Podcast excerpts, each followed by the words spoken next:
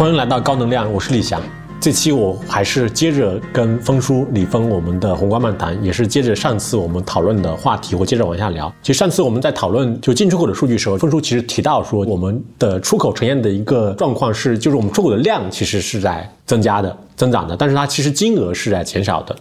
是这样是吗？对对对，就是我们同时做了个简单研究，它大概对比了二零二三年的前八个月和二零二二年全年。它这里边分成了几件事儿。第一个问题是，大宗商品就是原油和钢铁这些东西在进出口的总值当中所占有的比例还是比较高的。因为原来我只是知道中国的原油进口是全世界第一名，那我只是之前不知道石油的价格波动会使得这一年半当中的外贸数据统计出现了同比增长或下降的这些变化。去年。全年出现的情况，主要是因为二月份就俄乌的冲突开始之后，导致全球的大宗商品价格波动在全年内经历了一个特别起伏的周期，就是价格暴涨，然后在进入了冬季之后缓慢的回归下降。当然，这包括美国释放了大量的战略储备，用来控制通胀或者叫油价。那然后到今年的上半年，其实是比较大的回落。那当然，直到这次巴以冲突，如果中东整个的范围影响不扩大的话，也许可能大概就在现在这个八九十块钱的位置上范围内在波动。去年的原油价格增长弥补了量的问题，今年量虽然有变化或者叫增长，但是价格下降，所以看起来反而减少了，就是金额上减少。所谓集装箱和标准箱来算的话，大概今年看起来整个的出口的量并没有像统计数据表现出来的同比那么悲观或者持续的下降，尤其在今年的七月份以前。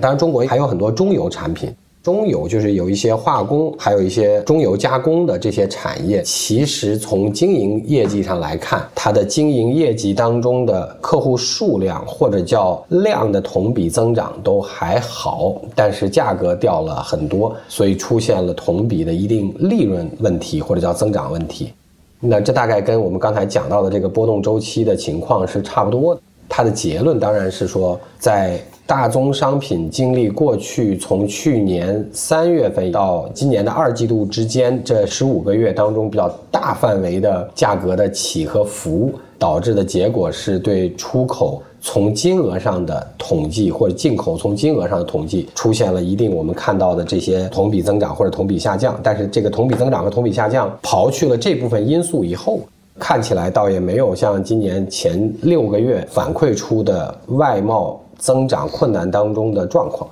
即便是扣除这部分因素，总量增长上的速度肯定也是不高的。但是毕竟不会刨去这部分之后，看起来并不像是同比出现了较快下降的这种大家情绪上的反应。为什么我们老讨论出口数据为主？中国三驾马车，消费肯定现在是有点挑战了，因为信心问题了。房地产一会儿我们会讲到，那所以说就变成了外贸，而且外贸的数据最大的特点和好处是它，不管大家今天怎么质疑数据，外贸数据一定是。不会造假的，因为外贸数据是我们的和全世界对应国家的进出口数据是一一对应的。对，另外一个原因是因为外贸涉及到的产业链环节，因为它生产制造加工和商务就是外贸本身和涉及到的中小企业数量都比较巨大，所以说外贸企稳或者叫外贸还好这件事儿，对于比较广义上的制造业和这个贸易商来讲，会起到更好的我们叫信心恢复或者叫信心支持的作用。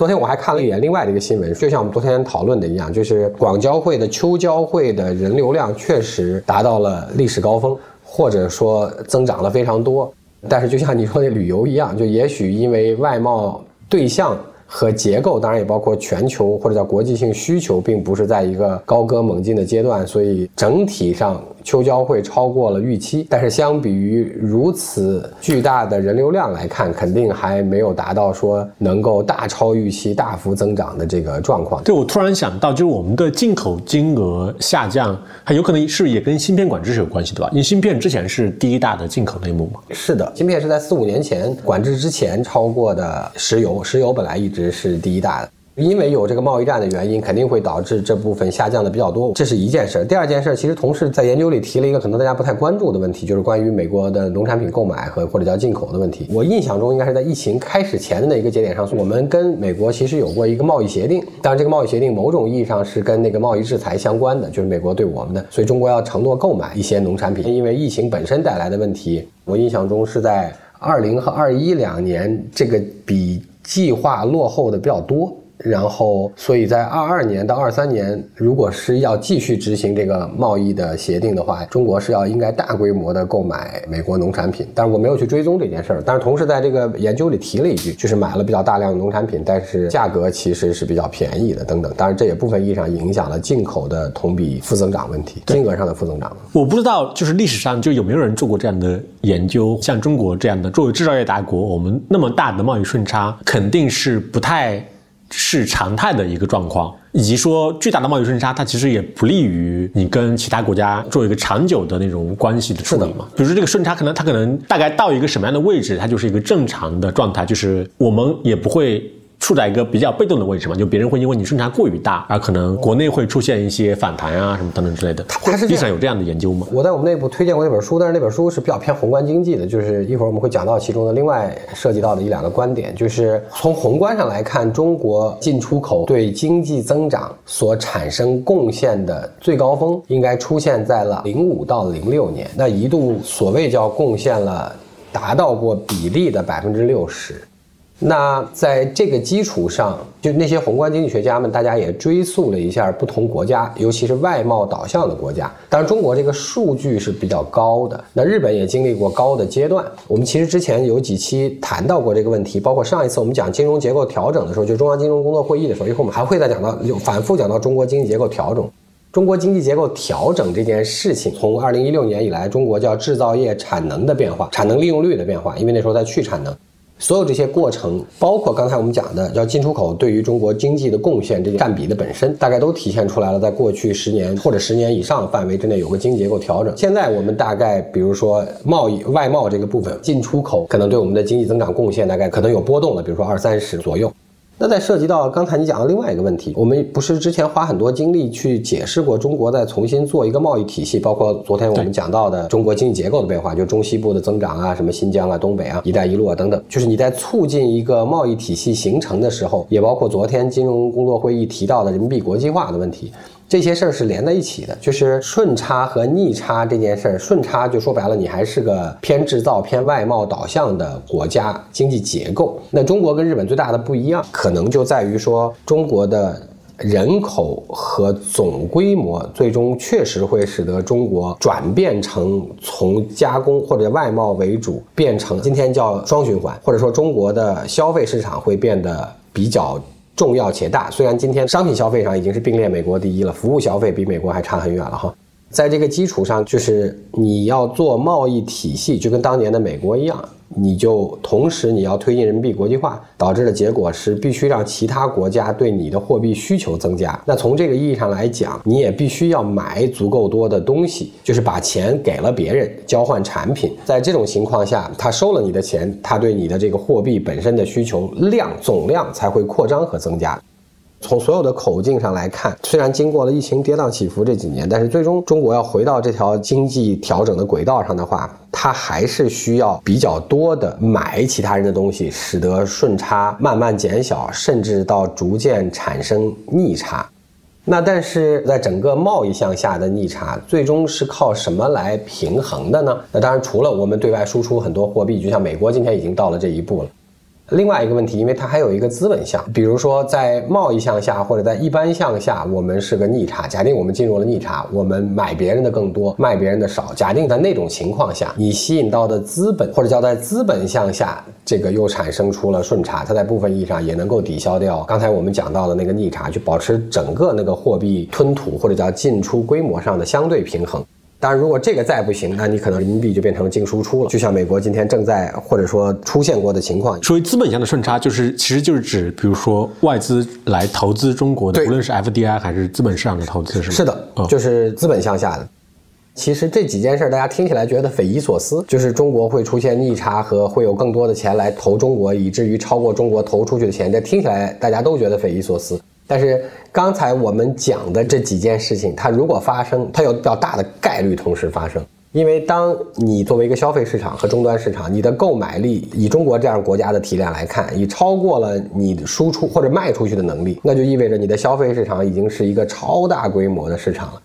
那从这个意义上来讲，它的经济结构就会变得越来越像发达资本主义国家，或者我们就讲美国好了，就变成一个人均的购买力和总规模市场非常大的市场。在这个意义上，它的投资对于吸引资本来讲，跟今天已经不完全一样了。过去我们吸引的是外商直接投资来做加工制造，那再往下，它就要来设各种各样，不管是跟你的资本市场相关，还是跟你的消费市场相关的。这些投资项目了，不管是股票的、基金的，当然也包括其他不同类型的资本向下的投资了。那所以说，他们如果真的发生，它两件事就应该是相关发生的。当然，放在今天叫什么馒头要一口一口的吃，只是中国今天在同时推进贸易体系和人民币国际化的时候，它涉及到的第一个阶段，可能是无论如何你要从这些你正在努力团结的贸易伙伴。当中购买足够多的产品，今天他们可能是初级产品，比如说你买了中亚、中东的油，你买了东南亚的水果和比如说鱼鲜或者海鲜、水产，然后你买了，比如说智利总统来的时候，不是人民群众一贯在底下的呼声是希望车车厘子。对能降价，那你可能开始买的时候是他们的初级产品，然后随着供应链契合度的增加，可能你会增加终端产品的购买等等等等。看起来比较长期，但是多多少少应该有比较大概率会发生的这种状况。就回到刚才那个问题上，中国的经济结构已经到了出口本身对中国经济增长的贡献率已经到了比较占比不高的阶段了，就是已经外贸仍然很重要，但已经不是像十五年前一样，我们需要靠外贸来主要支持中国经济增长的阶段了。对我们外贸对。就是 GDP 的贡献，就是现在已经是一个比较正常的状态，是说还是说它还有可能继续往下探？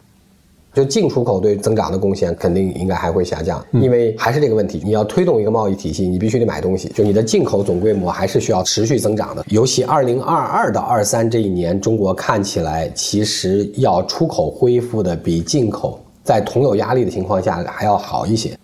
但是如果最终我们回到相对稳定和平衡的经济状态的话，理论上出口应该会增加，进口应该会也增加比较快的。然后因为要买东西，进出口差对经济的贡献应该还是会持续降低的。但并不意味着出口或者叫贸易的体量会降低，它只是它对经济的净贡献会减少。对，就比例会下降，总量不一定。它对增长本身的贡献净贡献会下降。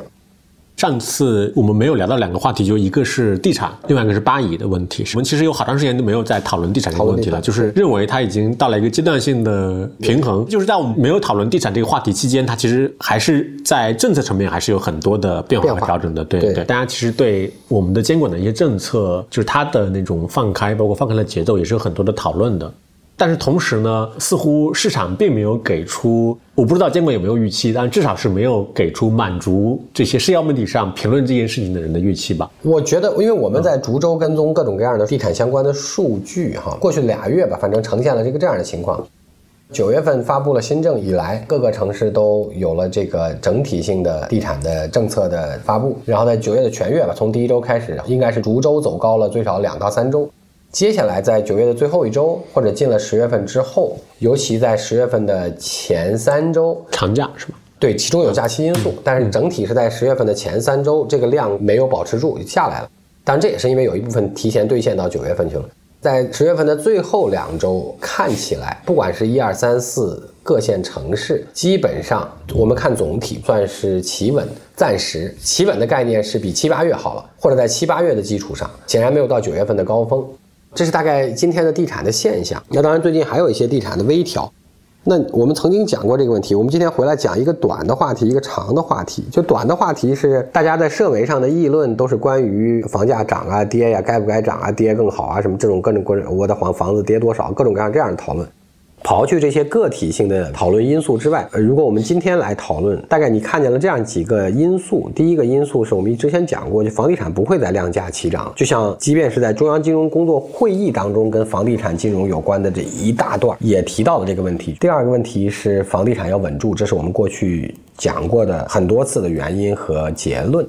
在这个基础上，今天所有我们看见的这些政策变化，他们都指向了什么呢？因为原来大家其实回过头来看一眼，就是原来中国出的这些叫限购、限售、限贷。包括限价，当然限价稍微例外一些，就前面三个限，就限购、限贷、限售，其实主要指向的全都是不要有投资性需求，就或者我让你投资性的需求非常不方便，房住不炒，嗯，对。那当然，在房地产普展的时候，即便是刚性住宅需求人群，他也希望借此机会获得投资性的收益。那所以说，今天正在放松的这些政策，就是放松限价、放松限购、放松限贷、放松限售，这些正在放松的需求，其实是指向了我在定价和市场预期合理化。市场预期的概念就是，我到底认为房子会不会涨呢？哪儿的房子会涨呢？哪儿的房子会跌呢？我对这些预期已经比较充分市场化之后，我把原来想方设法。限制住的住和投资的这个需求就放了，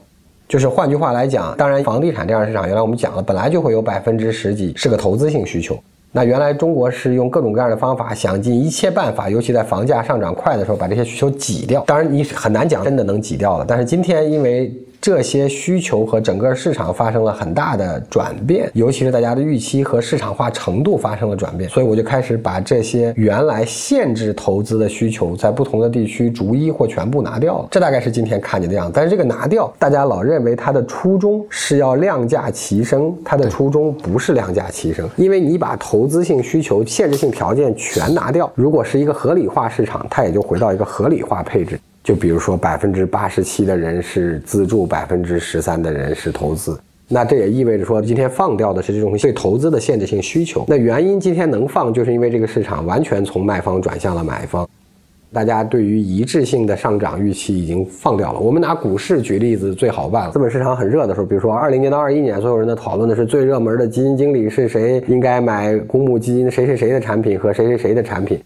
那个时候，大家对资本市场有一致性的上场预期，那所以说理论上在那个时候，他应该对资本市场，就是对买基金啊、什么投资啊这件事儿做更多的限制，因为那个一致性的上涨预期是不合理的。今天的市场已经完完全全的回归了，甚至过度悲观的情况，所以它今天对买方是没有限制的，就是他并没有说今天说你不能买基金，或者说你买基金需要这个麻烦，你开户需要那个麻烦等等等等，大概这些问题就没有了，那我就可以完全放掉。大概你类。类比我们经历过的股票市场，大概房地产现在就在这样的一个阶段，这是短期的。我不知道短期的你觉得有什么还值得解释和讨论的问题？有一个问题是，就是我们现在的就对于房地产市场的这种预期，就用你的话说，它有这个预期，就是大家对它未来的，其实直接而言就是房价的涨跌啊什么的，它有充分市场化吗？就是还是还并没有？我觉得大家对房价会一致上涨的预期已经完全改变了。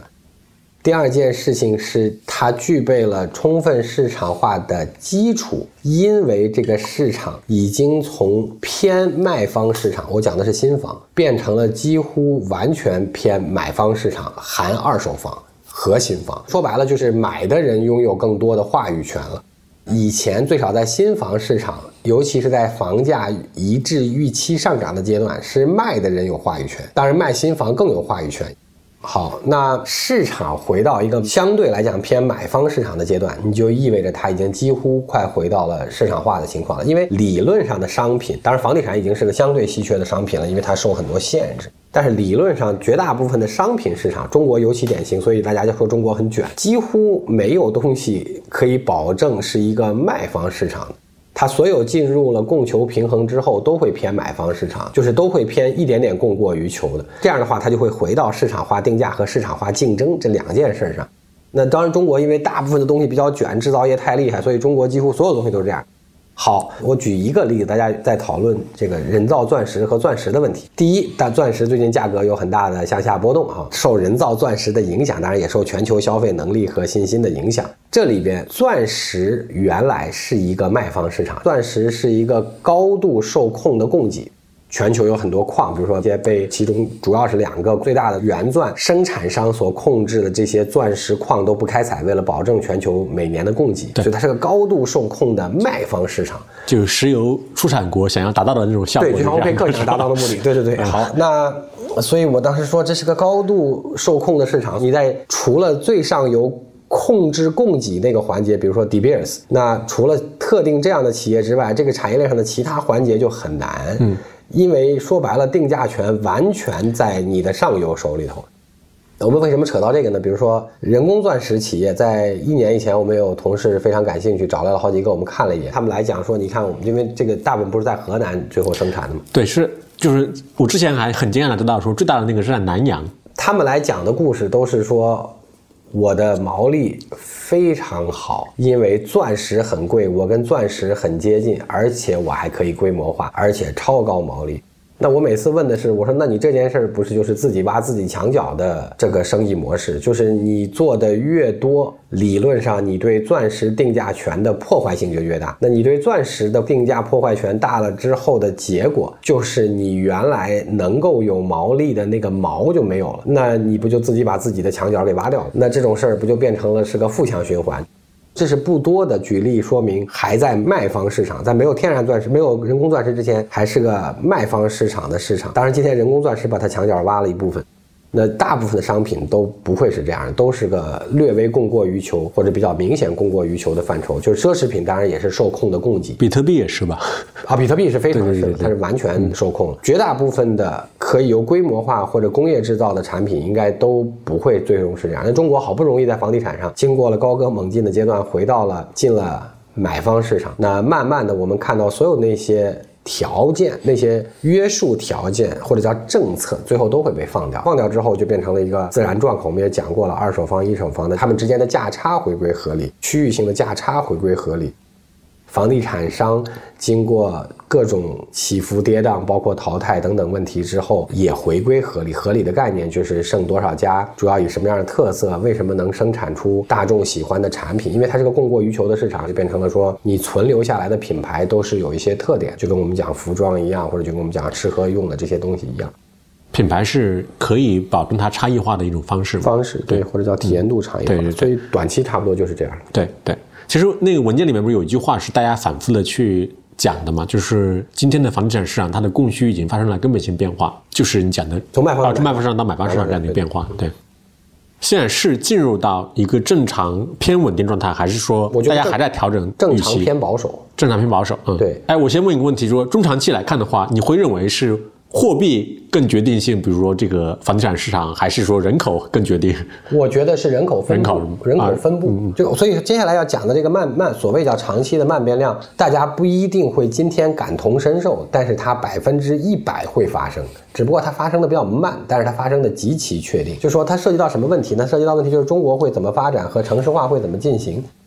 今天我们可以讲一大部分这个道理和一小部分答案，大家剩下的一部分也可以自己去推演。我觉得这也是个有意思的思考。什么问题呢？就是中国有几个听起来甚至已经不太合理的矛盾和现象，它一定会得到解决。那这几个包含了什么呢？第一个，它包含了我们讲中国的城市化的城镇化率是百分之六十五。那当然，在之后的几年里，它也会上升到百分之七十以上，跟其他国家一样。但中国的城市化率的六十五呢，指的是中国的常住人口统计口径下的城市化率。就是简单来讲，就是全国三分之二的人以常住人口来看的话，他生活在城市里。那这是第一句话。但与这个相对应的不合理呢，呃，或者叫听起来矛盾的数据呢，是以户籍人口来计算的话，中国只有百分之四十五户籍人口生活在城市里，就城市化率当中的户籍城市化率只有四十五。就是在每一个城市里生活的人当中，都有三分之一是没有城市户口，那所以才造成了这个四十五和六十五之间的这个差别。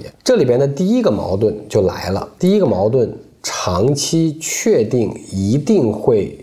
变化的是，这些生活在城市里的常住人口最终要怎么生活？我说要怎么生活的意思是，他最终会住在哪儿？是住在城里还是住在农村？他是消费在城里还是消费在农村？他是生活保障在城里还是生活保障在农村？因为这个是个已有三分之二人口当中的百分之二十，这是个巨大的变量，因为这涉及到了也是上亿的人口。与这个相关的第二个变量呢，这里边是有交集和重合的。中国的第一产业就农林牧副渔占中国 GDP 的百分之八，但是中国的第一产业就农村劳动力占中国统计意义上劳动力不到百分之二十五，四分之一。那这里边有很多问题。第一个问题呢是中国的。第一产业虽然我们已经在一定要确保粮食安全，但各个国家第一产业占 GDP 的比例最终都会可能到百分之五以下。然后中国的今天还是人均亩数上来看是非常小农，在这个意义上，农业的生产效率是低的。虽然我们讲了有新疆棉花那样的特例，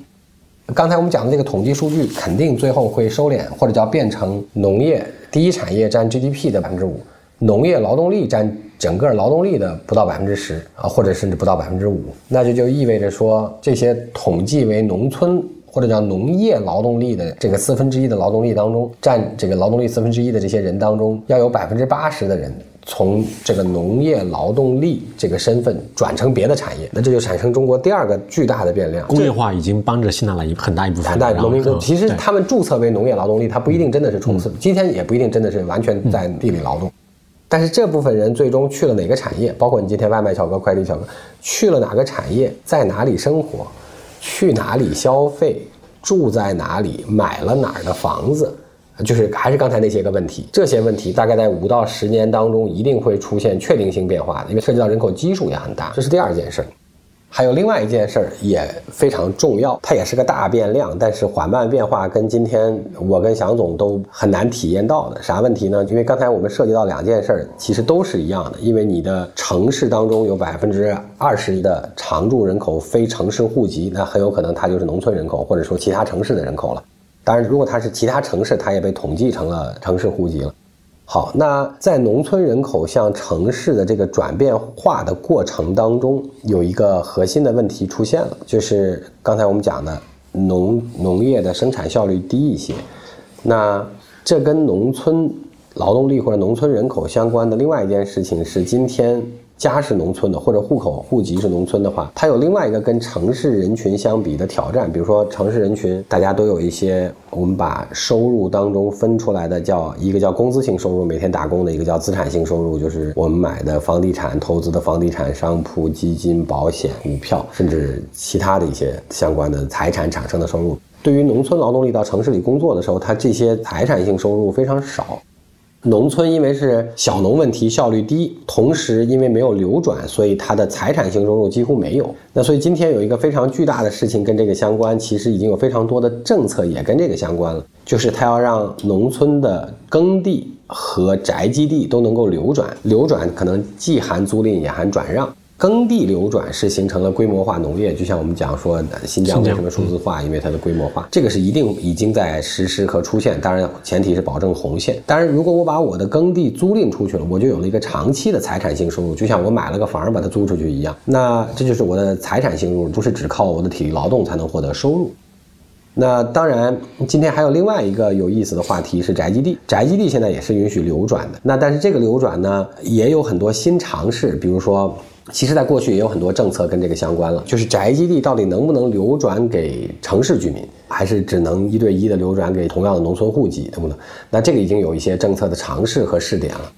如果宅基地可以流转，且还能够统一流转，且还能够向外流转，那这当然对农民来讲是第二笔财产性收入，不管是一次性的还是长期性的权利的转让或者叫租赁。好，那这两笔收入如果真的都诞生了，就可以使得农民去城里了，因为他有了个财产收入的来源，能够支撑他的消费能力，甚至是购房等等。哈。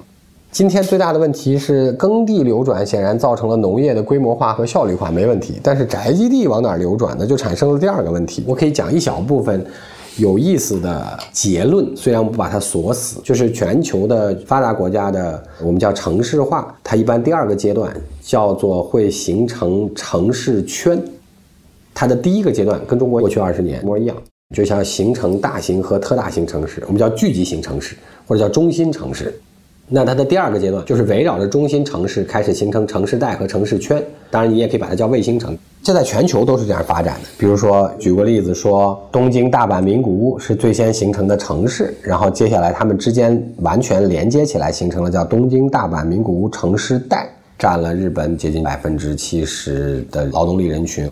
大部分的国家在形成城市带的时候是用交通工具为半径来画的。美国是因为是自驾车，所以美国是一个小时到一个半小时，大概就是八十公里范围内，大概就是个新城市圈了。但在纽约可能尤其明显，比如说你住在新泽西，还是住在康涅狄格，你开车一小段，然后搭了个城铁或者搭了个地铁，坐另外以及它是二战之后就艾森豪威尔当总统时候有一个大规模的那种高速公路的网络建设，对网络建设，对。所以这是美国的城市圈，因为交通工具和基础设施的不同，中国和全世界不一样，它可能是高铁加一些公共交通和自驾车形成的城市圈，但是因为高铁的速度决定了它也许是个两百公里或者甚至是两百五十公里的城市圈，那这就非常非常巨大。围绕着中心城市，当然最像这个的，今天已经有点样子的，无非就是长三角，或者说像城市带的广州和深圳，基本上已经把它们之间的一大片全连起来了。那这大概都是非常典型的样子，只不过今天他们都还在中早期。那再往下，全国大概都会变成这样。所以今天可能可以理解。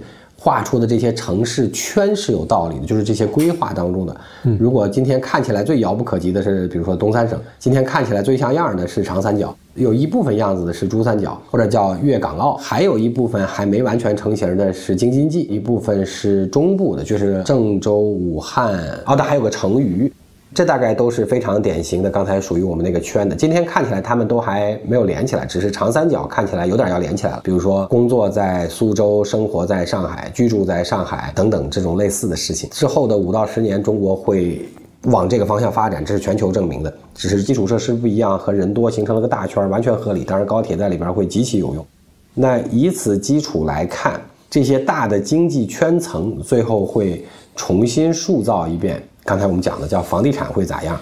消费会咋样，以及刚才我们讲的那三个问题，农民的资产性收入能不能开始质变，城市的户籍人群城市化率和城市常住人口的城市化率之间的差距会很快缩小。这个当然其实写在“十四五”规划里了，户籍化城市化率要从四十五到五十或以上。那同时，农村劳动力和农村人口的转移的城市化如何实现？你用这种方法呢，就能理解非常多看起来好像太政治的政策，但其实它都跟这件事儿有关。比如说，我们要把农村劳动力转换进城市生活和服务，或者工作和消费，它有老多问题了。第一个问题是你让不让他们家孩子上学，在城市里，或者你让不让他在北京看病，并且医保报销，以及他如果还没到有孩子的时候，他在年轻的时候，比如说今天的快递小哥，他住哪儿？今天他住城中村，那从九月份开始，中国最后的这一轮的房地产相关的政策就是叫棚户区改造或者叫城中村改造。那因为城中村、城中村它都是在城里的了，就是在核心区里头。那这个城中村本来是谁在住呢？就是这些年轻的，或者就是这些我们叫进城从事服务业的这些非户籍人口的聚集地。那你把所有的这些刚才我们讲的这三个大问题都改了以后，就出现了很多附属的这些问题，这叫社会保障体系或者叫公共资源分配，它需要先解决这些问题。当然还有包括户籍流动的试点和方法问题，因为你第一肯定大家全来北京，你 hold 不住。当然部分意义上，因为除了公共资源的问题，也因为它的生活成本是比较高的，那所以说它就会自动形成一些分配效应。在这个基础上，但仍然对于普通人来看，年轻人来看，国家还是要先解决它的一些底层问题，比如说医保的流通、异地医保的结算、异地就医，也要包括解决公共资源的均等化，比如说。教育医疗资源如何能够实现相对的均等化？当然，这里边底层还有一些户籍如何流转、什么资格上流转的问题，以及吸引什么样的人。其实各个城市已经在尝试做一些目的性很强的强人大战，比如说原来还是研究生的落户，现在变成了本科生就可以落户。那我其实已经在户籍流动的问题上做了一些松动。但是你把人流动进来之后，你能不能提供合理合适的社会资源，那就是另外一个问题，底层要解决的。那国家从政策层面有一大串跟这些相关的事情，那当然也包括宅基地流转，也包括这个耕地流转，这些底层的有了，最后我们讲的那个城市化和城市圈就会自然形成了。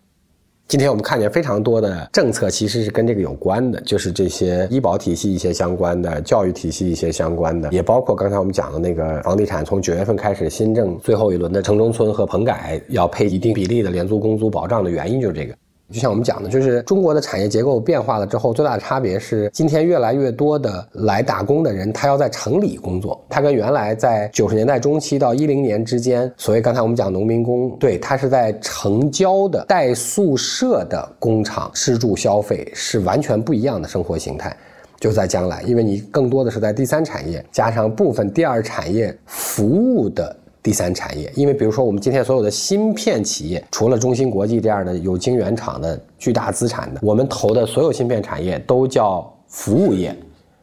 它叫服务业，对设计公司就是没有自己的这个 fab，没有自己的这个晶圆加工的，对你交给中芯做就可以。对，是的，所以中芯是一个第二产业，但是我们投的芯片公司都叫第三产业，因为他们叫制造业里的服务业，或者叫服务于制造业的服务业。那所以说，包括汽车设计这些也都是一样的，就这些都是轻资产的。那所以这些人将来他们都是在城市里工作，最少在近郊生活，要不然的话他的工作都满足不了。我之前就是听一个做零售的一个 CEO 聊，他当然他是讲他们开始的创业很艰难的时候，就是他会讲一个说我们开始的时候做第一家店的时候，就是因为在那个设计的时候出现了一个纰漏嘛，因为他要陈列的时候最好是每一层那个隔板上面都会有灯带嘛，嗯，这样的。就会更好看嘛，因为毕竟是个商店，做零售的，对。但是他们没有设计这个，然后就后来就要专门去找这样的工人来帮他们装这个灯带，因为我们要闭店之后装嘛。然后从晚上十点多装到凌晨三点多，装完了，装完了之后，那个创始人就说：“哎呀，我们终于可以回家睡觉了。”这时候那几个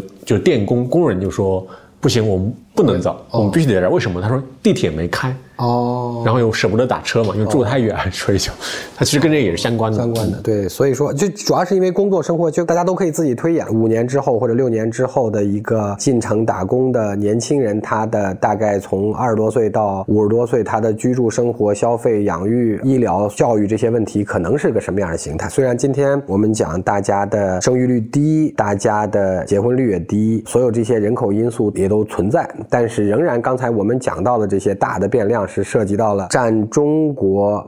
总人口。比例四分之一或者劳动力比例四分之一的农村人口能不能增加资产性收入，从而带动他们的城市化，以及城市化最后在刚才我们讲的户籍流动和农村劳动力转化的问题，那这些问题大概是一个消费在之后五到十年，我们叫它确定的慢变量，是因为但是它是个大变量，就是涉及到就是那个最新的棚改那个之前，其实我也观察到一个现象吧，我不知道能不能解决这个问题，还是说它反而会有点无助于解决这个问题。是什么呢？是之前两千年初的时候，其实因为当时也叫高端服务业吧，比如说像广告公司啊等等，就是他们就倾向于在租非常好的地段去设立他们办公室嘛。包括当时奥美应该在金宝街那边嘛，他们做这样的好办公室，它其实有一个原因是。他会也会认为说是有助于招聘，就是因为我们在最好的地段、最繁华的地段，是年轻人喜欢这样的地方。然后呢，经过了一段时间之后，他会发现说，我们虽然在最好的地段去办公，但是他其实在招聘的时候，可能反而变成一个减分项。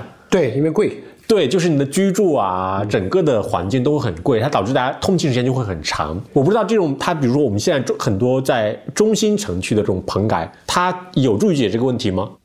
它要统筹规划，就是所谓它其实现在的城中村虽然叫城中村，但是很多已经大部分不在最核心的地方，就是比如说不在 CBD 里边了，它可能在 CBD 边上了。这些地方配建是比较合理的。比如说，因为我现在超级无敌喜欢这个所谓叫走路或者叫 C 洋的叫 City Walk，对不对？City Walk，但我只是走得很快，而且会听很多东西。我住的那个地方，在我走路能走到的范围之内，大概可能四公里左右的这个范畴里边有。一个这样的城中村，我算住的城市也不能叫边缘，但偏边缘。那它就在我附近，那它那个位置应该讲到相对比较城区的位置。如果是公共交通的话，肯定是在一个小时以内的。它其实过往的我们的城市建设，它有一个倾向或者趋势，它其实就是把中心城区的那居住成本越来越高，越来越高，越来越高嘛。尤其是你所谓的，比如说去改变它，让它有更好的居住环境，那更好居住环境成本就更高，肯定反而让人就住得更远。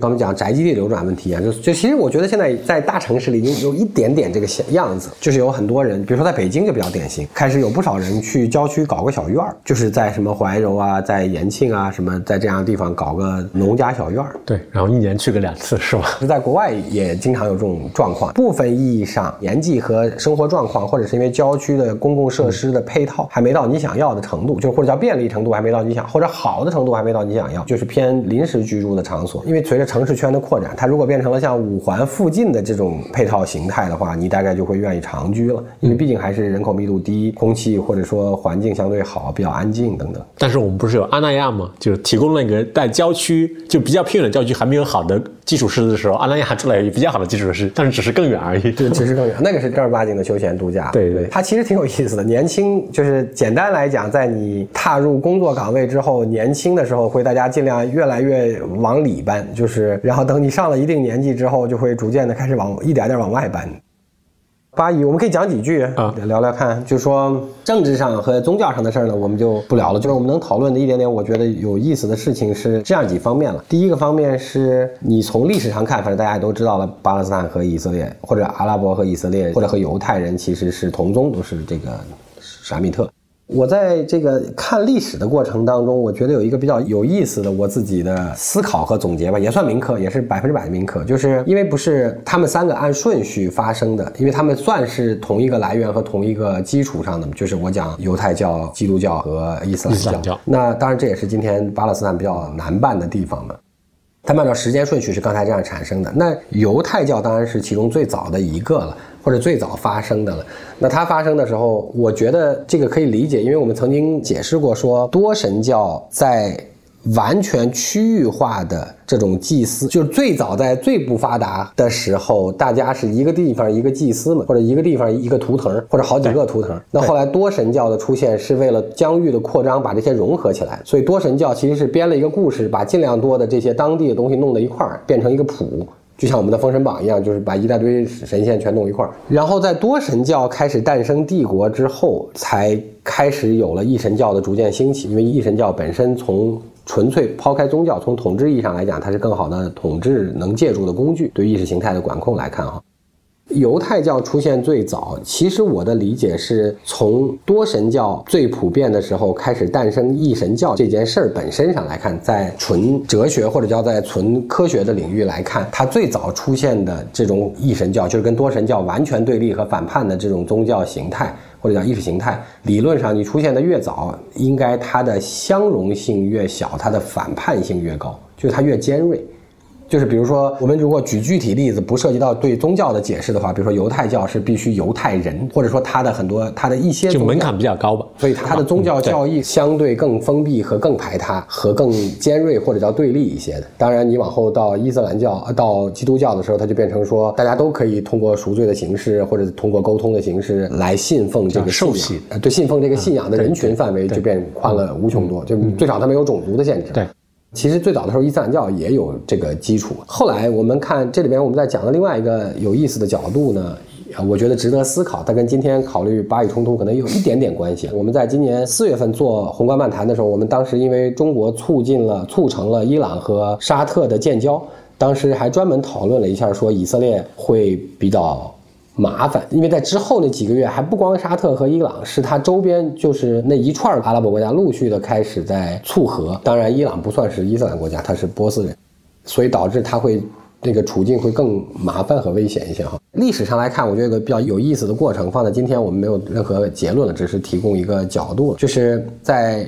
伊斯兰教开始。推广和盛行的那个时候，已经推广开来的伊斯兰教其实是包容性很强的。就是那个时候的阿拉伯地区其实是蛮受益于经济发展，它所以包容和那个时候开放和包容，是因为当时那个地区属性是上下南北连接的地方，就是跟我们这边有所谓叫丝绸之路的这些通商，当然也包括到欧洲，然后到南边还有跟印度或者印度次大陆相关的那一条路。那所以说，它凑巧在一个在当时所可可能会涉及到的欧亚大陆的通商环境当中的比较枢纽的位置，就它有些四通八达的这些信息和资源和文化的流转，那个时候的伊斯兰教还是比较应该算是最宽容和发达和发展的，所以那个时候不是伊斯兰教当时有控制耶路撒冷的时候，在那个阶段涉及到的就是它也允许天主教的存在，它也允许犹太教的存在。阿拉伯在那个时候还诞生了我们今天知道的这些代数和阿拉伯数字这些巨大的贡献。然后那个时候他们其实开明到了，他们是非常当时他们是把很多古希腊的，对就是那哲学家全翻译成了是的那个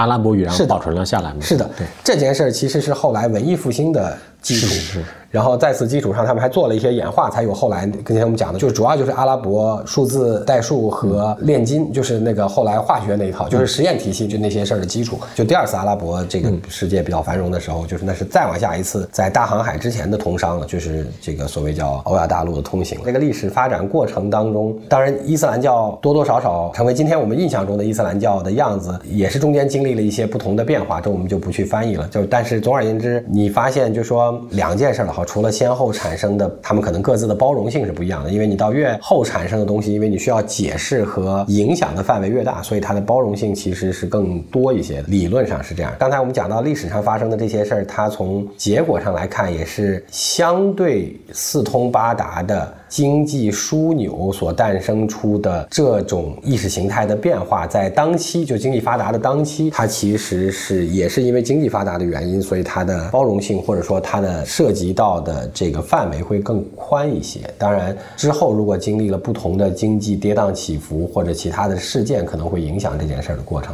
这两个角度也可以某种意义上用来看一点点今天的这个巴以冲突了。因为这巴以冲突涉及到非常多的政治和宗教问题，所以 是就非常复杂的一个问题，感觉那么多聪明的人都没解决掉。那呃，另外一个问题，在零一年到一二年，我们之前讲过，中国所以有了韬光养晦外交的十年，主要是因为九幺幺，美国把重点从亚太挪到了这个中东，因为那时候中东还是它的能源根据地，所以它不能乱。今天的问题是。俄乌战争反正是他摆平或者叫离岸控制欧洲的方法。那中东是个稍微意外的事情出现，也许出现这个巴以的问题。美国今天的这个位置比较特殊一些，因为它必须支持以色列，因为全世界都知道以色列跟他的这个关系。支持了之后，挑战就是以色列，它人口密度太大，那个战争区域，所以死这么多这个平民。所以说，它如果再出现一次以上的加沙医院那样的事情。那美国也很难办，因为你必须得支持，而以色列又会踩红线。我早上看新闻，不是就以色列又是空袭那个加沙地带然后，又造成了一些伤亡嘛？对，难民营，他空袭了那个最大的难民营。那这种踩红线的事情不可避免的话，美国的这个支持以色列的立场又不能变。那这两件事连在一块儿，对美国最大的影响就是它用来干涉其他国家的。最好的旗帜是意识形态，而意识形态在这件事上，如果持续反复这么出现，对他来讲是个巨大的影响和破坏。美国也处在一个比较难办的地方，就是说，那当然这可能部分意义上也会把美国的注意力稍微转走一些，大概这是反正巴以冲突可能的影响。当然，美国另外一个掣肘的地方是，如果。这种问题持续导致阿拉伯国家更团结，因此敌人的敌人是朋友。阿拉伯国家如果跟俄罗斯再因为这个原因变得走得更近，那他们联合起来控制的能源或者叫石油就已经是全球绝大部分了。那这个时候，美国虽然可以能源自给自足，但是它的通胀问题就很难控制了，因为毕竟油价是由最大的全球供给方来最后决定的。那所以说，美国在这个问题的经济上还有一些被夹在中间的这个不好处理的位置。那事实上，这些所有的事情合在一块儿，大概是今天可能会短期影响中美的一些变化。以及，我是觉得它确实像我们就中方的领导人，就是他们在接见就美方来的政治家呀什么。政客啊，过程中间不断的讲的一句话嘛，就是说，确实是今天世界上有很多问题，它是需要大国就携手来解决的，而不是说大家各执己见。对，我们要讲两句，就美国的数据，就是因为，比如说，它就至少就三季度的那个 GDP 数据而言，对对对对，它这个东西它是出乎意料的吗？比如它是出乎意料的，美国。九月份的那个就业新增问题，它已经展现出了有一些背离的数据。对，了回调嘛，对对。回调是一方面，另外一方面是在当期那期的统计里边，它其实是美国的全职就业人员少了大概八十多万吧。累计。然后他的兼职就业岗位多了一百零几万，所以他当期增加的大概二十三万的就业岗位是几乎全在兼职上的，就是因为拿增加的兼职岗位减掉减少的全职岗位，那所以说。从这个意义上来看，它部分意义上解释了我们今天看到的一些情况，就是叫我们看到的知名公司和促进生产率的科技公司和金融公司、大金融公司都在裁员，但是它就业在增长。除去我们知道的那些政府相关事务，就是教育、医疗等之外，服务行业、酒店、餐饮之外，那它其实更多的公司是增加了兼职岗位，而不是增加了全职岗位，或者说它用增加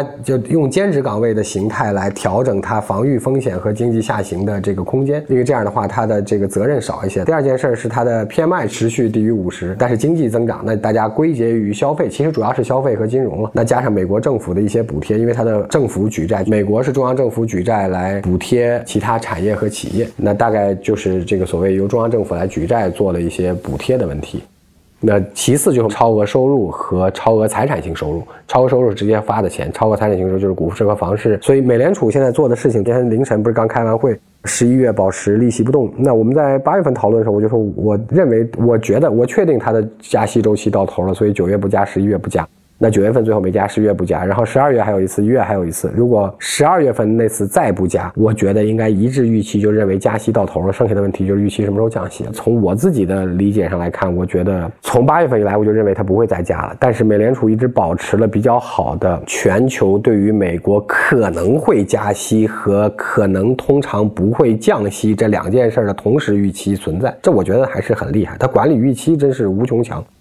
然后这件事儿就保证了它的发债和它部分意义上金融或者叫资本市场和房市不要立刻出问题，因为资本市场和房市如果出了问题，就是财产性收入那部分就会受很大影响。然后除此之外，当然吸引资金回流美国，除了有利于它发债和金融之外，多多少少对它整个的经济是有帮助的。大概今天看起来，大家在各自比这个走翘走平衡木的能力。我觉得美国它整个经济态势就在于说，其实至少有一段时间，就是绝大多数人都对他们是打一个问号的。是的，但他交出的答卷总是能够超出预期。是的，结果上来看，是因为对升息预期的管理和保持，使得它吸引。到的流动性，不管是对于老百姓的叫什么房产和资本市场所起到的支持性作用，还是对于其他领域的投资，这是一方面，以及对于它发债，发债又使得它中央政府的负债规模增加。虽然这个会导致将来的问题，但是短期它有空间来用中央政府的负债或者叫联邦政府的负债来。